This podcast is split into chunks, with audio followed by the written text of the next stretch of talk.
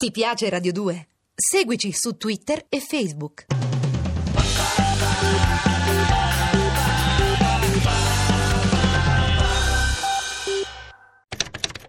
Alang, la città cantiere dell'India dove per entrare è necessario un permesso delle autorità.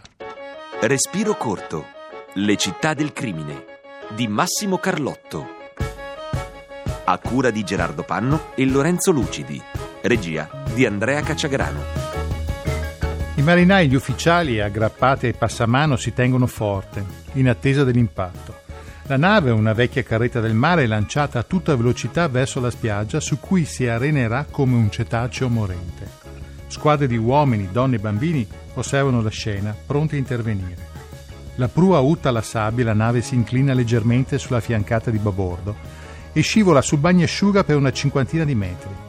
Appena si ferma, l'equipaggio si allontana senza voltarsi indietro, mentre le squadre la prendono d'assalto. Sembrano formiche, puntini neri che si arrampicano ovunque. Vengono accese decine di fiamme ossidriche che iniziano a tagliare il metallo. Le donne trasportano su pellettili e mobili. I bambini accendono un grande fuoco che alimenteranno con scarti di plastica e legno. Andranno avanti così fino al tramonto e ricominceranno all'alba seguente fino a quando non rimarrà che una grossa macchia scura di olio, carburante e catrame colati dalle viscere della nave.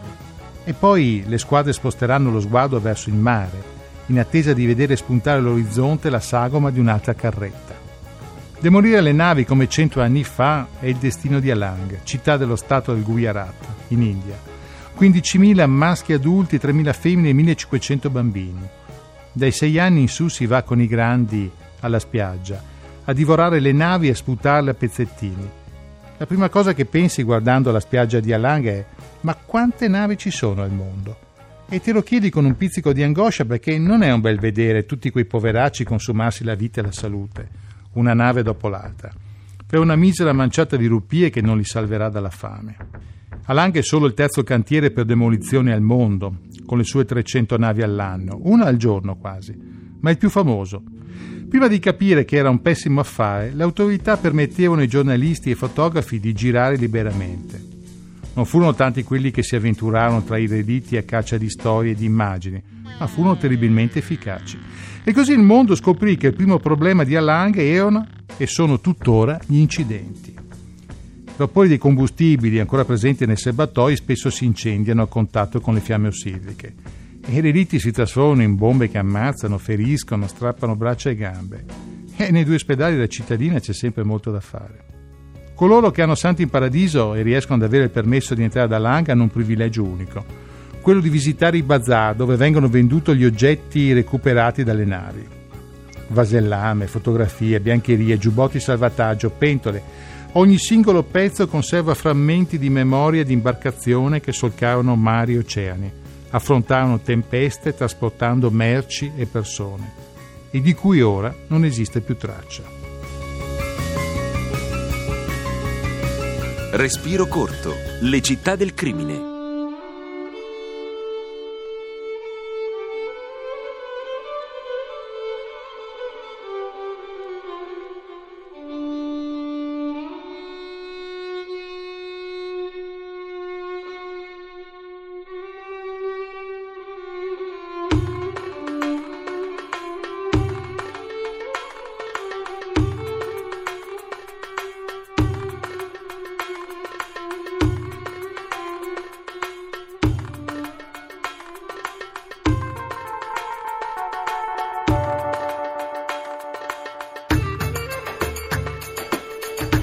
Ai primi di marzo di quest'anno la triste sorte della demolizione è toccata al mitico Augustus, l'ultimo transatlantico dell'Italia Navigazione, un vero gioiello del turismo marittimo di un'altra epoca.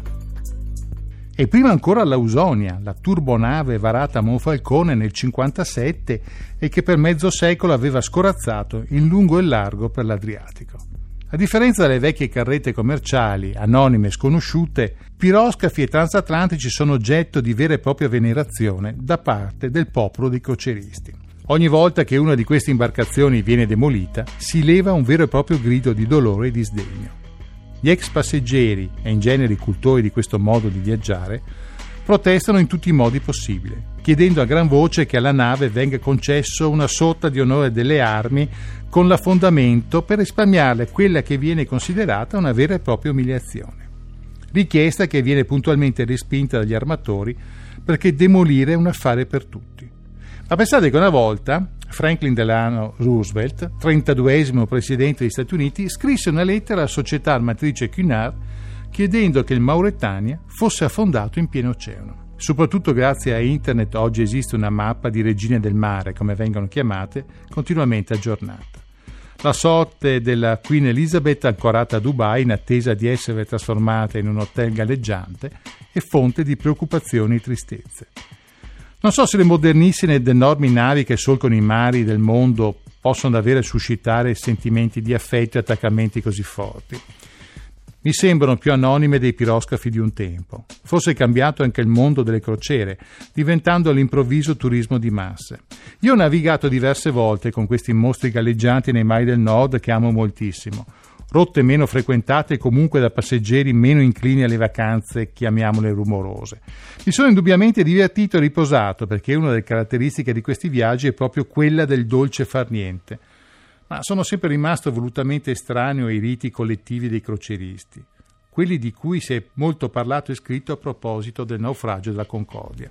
Chissà che fine farà, magari verrà trainata da Lang. Io non sono per nulla superstizioso, ma non sono mai salito su una nave che al momento del varo non è stata bagnata dallo champagne perché la bottiglia non si è rotta. In mare certi particolari contano.